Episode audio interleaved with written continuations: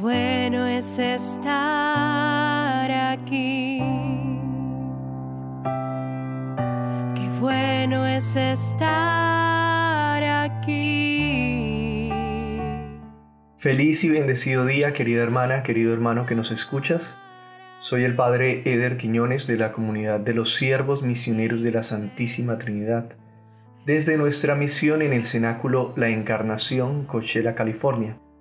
Hoy 6 de agosto, como cada año, la Iglesia Universal se viste de blanco para celebrar la fiesta de la transfiguración del Señor. Así que dispongámonos para este momento de oración. En el nombre del Padre, y del Hijo, y del Espíritu Santo. Amén. El Señor que dirige nuestros corazones para que amemos a Dios esté con cada uno de ustedes. El Evangelio para hoy en la fiesta de la transfiguración del Señor está tomado de San Marcos, capítulo 9, versículos del 2 al 10. Jesús se llevó a Pedro, a Santiago y a Juan, subió con ellos solos a una montaña alta y se transfiguró delante de ellos sus vestidos se volvieron de un blanco deslumbrador. Se le aparecieron Elías y Moisés conversando con Jesús.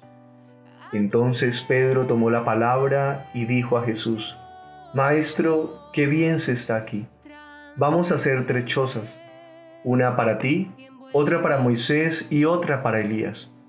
Estaban asustados y no sabía lo que decía. Se formó una nube que los cubrió y salió una voz de la nube. Este es mi Hijo amado, escúchenlo. De pronto al mirar alrededor, no vieron a nadie más que a Jesús. Cuando bajaban de la montaña, Jesús les mandó, no cuenten a nadie lo que han visto hasta que el Hijo del Hombre resucite de entre los muertos. Palabra del Señor. Gloria a ti, Señor Jesús. Puedo decir contemplar tu gloria.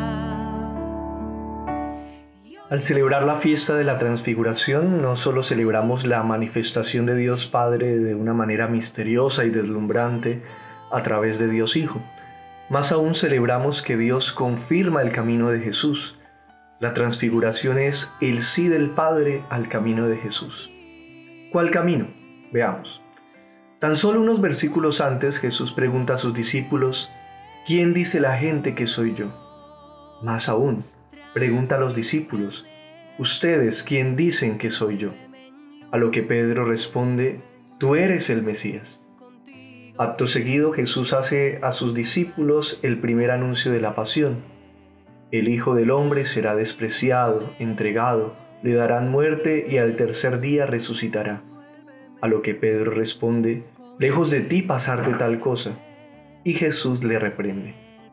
Inmediatamente después, Jesús invita a que todo aquel que quiera seguirle se niegue a sí mismo, tome su cruz y lo siga, porque quien quiera salvar su vida la perderá, pero el que pierda su vida por Jesús y por el Evangelio la salvará.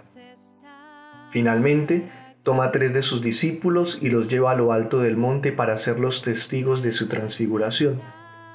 Este es el camino de Jesús. Los discípulos se resisten a creer que su Mesías pueda ser despreciado y entregado, que tenga que morir. Se resisten a creer que el camino del Maestro sea un camino de cruz. No pueden creer que aquel en quien han puesto sus esperanzas pueda ser un Mesías fracasado. Y entonces, contemplan su esplendor.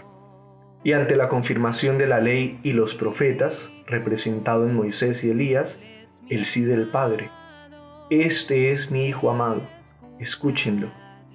Y no vieron más que a Jesús. No vieron más que a Jesús porque es a Él a quien deben ver y escuchar. Querida familia, el Señor hoy nos invita a lo alto del monte, a la oración, para que contemplemos su gloria como los discípulos. Podemos tener dudas, podemos caer, fracasar, podemos llorar, podemos sentirnos desanimados, desilusionados, que nos faltan las fuerzas y que ya no podemos más. Pero el Señor nos invita a la montaña, a contemplarle, a que en medio de tantas voces distractoras y engañosas, le escuchemos a Él y le veamos a Él Vengan a mí los que están cansados y agobiados, que yo los aliviaré. Permitámosle a Jesús llenar nuestro corazón de fortaleza y esperanza. Termino este momento de oración con un fragmento de la segunda carta del apóstol Pedro. Este es mi Hijo muy querido, en quien tengo mi complacencia. Esa voz venida del cielo la escuchamos nosotros cuando estuvimos con Él en la montaña santa. Y así hemos visto cumplirse con Él la palabra de los profetas. Préstenle pues toda atención, porque esa palabra es como lámpara que brilla en la oscuridad hasta que despunte el día y nazca el lucero matinal en su corazón. El Espíritu Santo dirija siempre nuestra mente y nuestro corazón a la montaña, para que, más allá de las dificultades de la vida, podamos siempre resucitar con Cristo. Y hoy estás